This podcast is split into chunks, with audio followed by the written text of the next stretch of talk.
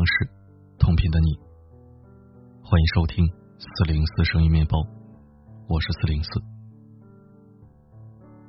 今天的文章标题是我改过的，原作者不是这么说的，原文标题是“乔碧罗十年抑郁，当代年轻人到底怎么了？”我本来想改成“乔碧罗，你抑郁你奶奶个锤子”，思来想去，事有不妥。倒不是怕别人说我素质低，祸不及家人，他做的事辣眼睛，跟他的长辈挨不着。这不，前几天乔碧罗殿下又火了一波。原来她不是五十多岁的乔奶奶，而是自称十年抑郁的九零后姑娘。但用抑郁症来洗白，真是令人反感，且在无形之中将刀子砍向了真正的抑郁患者。为什么这么说呢？一位知乎答主说，他和其他自称抑郁以博取同情心的人一样，正把抑郁症在污名化的路上越推越远，让那些本该被关注的患者们遭受更多的歧视和嘲讽。当他们好不容易鼓起勇气诉说，得来的可能是平时看着挺开朗的，怎么就抑郁了呢？年纪轻轻的，抑什么郁啊？殊不知，正是这类简短的话，正把他们推向深渊，无路可走。痛苦无法感同身受，你可以不关心，但请别再拿抑郁症当挡箭牌了。这些年来，越来越多的年轻人患有轻度或重度抑郁症，不禁感慨：当代年轻人到底是怎么了？为何会走向抑郁？知乎上有这样一个问题：社会在进步，为什么年轻人的压力却越来越大了，甚至抑郁？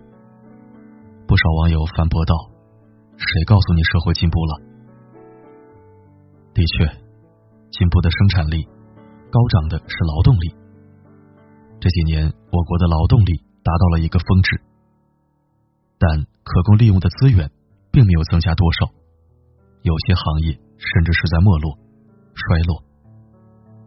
早在今年年中，就有网友总结道：“二零一九年，要么已经失业，要么就是在失业的路上。”男，三十岁，坐标北京，九月在国企因项目失败离职，十一月十五日终于入职，中间面试过将近五十份工作。九二年，已婚女性，失业近十二个月。一边很迷茫，一边害怕 HR 因为我计划生小孩而拒绝我。九七年坐标北京，失业两次。年初失业，找了两个月才找到新工作。实习六个月后不给转正，现在还在投简历，很焦虑。家人和朋友也都很着急。不管在哪一个时间段失业都不容易。年末了，要么被劝退，要么不愿接受调岗而辞职。即使没有失业，焦虑感也紧紧的围绕着当代的年轻人。第一财经周刊发布的都市人压力调查报告，数据显示，有百分之三十点二四的受调查者每天都会感受到好几次压力，而有百分之四十三点三的人认为他们所承受的压力。已经大到让自己吃不消了。工作强度大是带来精神压力的原因之一。除去工作和睡觉，中国人日平均休闲时间是二点二七小时。深圳、广州、上海、北京居民每天休闲时间更少，分别是一点九四、二点零四、二点一四和二点二五小时。北上广深人均休闲时间的压缩，还归功于超长的通勤时间和披星戴月的加班。此外，房租或房贷也是当代年轻人焦虑来源之一。探探的数据报告显示，百分之七十二点一的在都市打拼的年轻人，需要将每个月四分之一以上的薪水用于交房租或者还房贷。有百分之十七点二的年轻人。将月收入的三分之一用于支付房租或房贷，仅有百分之九点五的年轻人需要将每月一半甚至以上的收入用于交房租房贷。存不了钱，懒得社交，脱单难，脱发易，亚健康等等一系列问题都集于一体，形成一个恶性循环。不堪压力，抑郁症也可能悄悄找上门。面对压力，逃离北上广深成为当代年轻人考虑的范畴。可是，大部分刚毕业的年轻人都不愿意回老家工作，因为大城市有梦想，因为想要改变下一代人的生活，因为面子上挂不住，怕家乡人笑话。本科或者研究生毕业。在外面连连碰壁，就是不想回老家，只因害怕听到一句没出息。于是想在年轻的时候拼上一把，哪怕会失败也没关系。这样即使回去，也不会后悔没到大城市奋斗一番。最好是能做出点成绩，再衣锦还乡。所以回老家发展的原因，基本就是这两个。要么功成名就，要么就是遭遇失败。这两个归隐方式，深深的影响着每一代年轻人，或好或坏。好是好在积极上进有斗志，坏是坏在过于看重名利，甚至成了面子的奴隶。曾有读者给作者连月写信说，自己本科毕业，却无一技之长。毕业后北漂，给好几家优秀企业投的简历都杳无音讯。最后感叹：如果我去干服务员，我怎么跟父母交代呀？追求体面是人之本能，可不能认清现实，还错把服务员这一正当行业当做丢人或者无法交代，就是面子造成的压力。若始终看不破也放不下，迟早会变成。面子的奴隶，而不做面子的奴隶，更能拥抱着自由。曾被质疑的九零后李子柒，现如今被称为东方美食生活家。在爷爷去世后，他辍学外出打工八年之久。后来奶奶生病了，不想留下遗憾，他便毅然决然的回到乡下生活。他没有在意别人的看法。包括后来拍的视频，被人说是假的，一定是假的，他也不理。他将生活的美好倾注于食物当中，不断的巧用心思去创造美。做一张竹沙发，他从选竹子开始做起，裁割、拼装，一步步的制作。炒花生会从花生的种植开始制作。他做每一件事都沉浸其中。享受着每一个步骤带来的喜悦，也正是这一份美好的传播，吸引了浮躁社会的大多数人。他一次只处理一件事的生活方式，与处于喧嚣空间的年轻人形成了鲜明的对比。大城市里拼搏的人们，一天要处理的事情太多了，也太杂了，疲惫感也随之涌来，所以。当我们看到沉浸于做一件小事的踏实，也会倍感安宁，仿佛自己也暂时脱离了生活常态，放下了浮躁，游离在田园。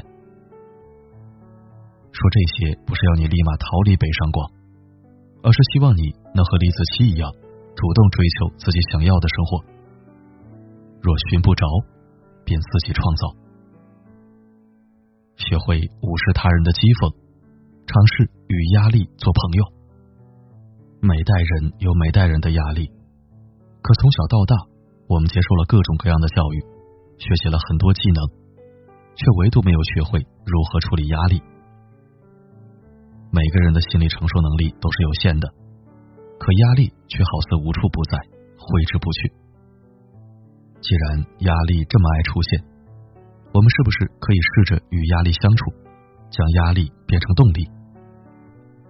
自控力的作者凯利·麦格尼格尔在另一本书《自控力和压力做朋友》当中提到，我们不该去对抗压力，而是应该接受压力，跟他成为朋友。当我们把压力当做朋友的时候，压力便不会再找你的麻烦。可是怎么做呢？建立一个关于压力的笔记本，买一个本子，用于书写关于情绪和压力的事情，每天二十分钟左右，无人打扰，如实记录。也可以写下你对压力来源的看法和对的影响。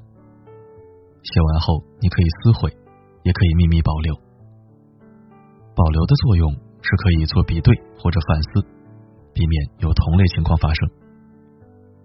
这样连续写三天，压力便会得到一定效果的缓解。觉得压力大的时候，找朋友倾诉也可以。但研究表明，人们在写作的时候。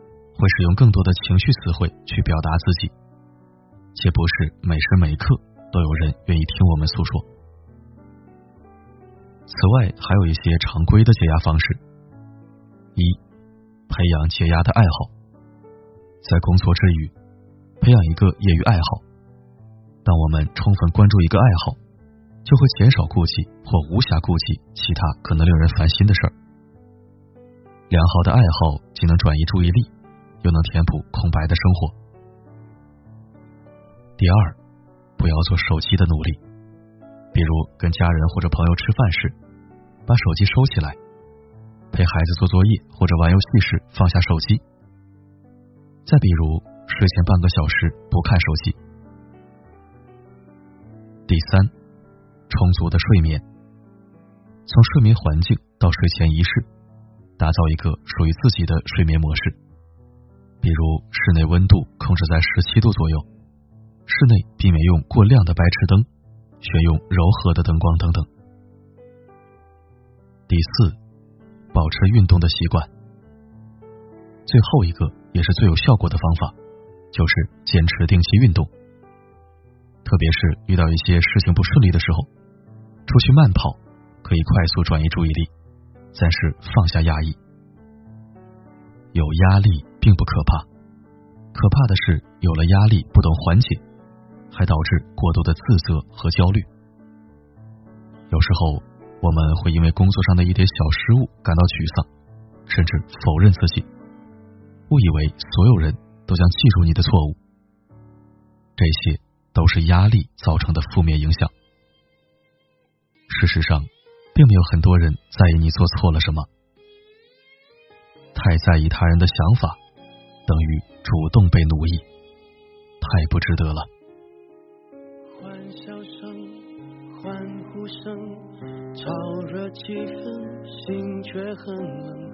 聚光灯是种蒙恩，我却不能喊等一等。我真佩服我还能幽默掉眼泪，是用笑颜。感谢收听。我个人对乔碧罗没什么看法，毕竟他又没骗我，我也从不给那些主播刷礼物，压根连看都不看。因为即使没有乔碧罗事件，我也知道镜头背后是一群什么样的人。不说一竿子打死一船人吧，百分之八十去掉滤镜和美颜，再卸了妆，都是让大姐找不到的一般人。所以说，乔碧罗怎么样跟我没关系。但是他厚颜无耻的说自己有十年抑郁症，这个我就不能接受了。我见过抑郁症患者，我自己甚至也轻度抑郁过，根本就不是他这副德行。别说在直播间挡着个脸要礼物，嗲声嗲气扮可爱了，就是求人办件事儿都要顾虑半天，生怕给别人添麻烦。请大家关注并理解抑郁症患者吧，别再拿他们开涮了。你可以不理解为什么抑郁，但请一定不要说一些风凉话，显得你多强大。生而为人，恳请善良。好了，今天的分享就到这里。我是四零四，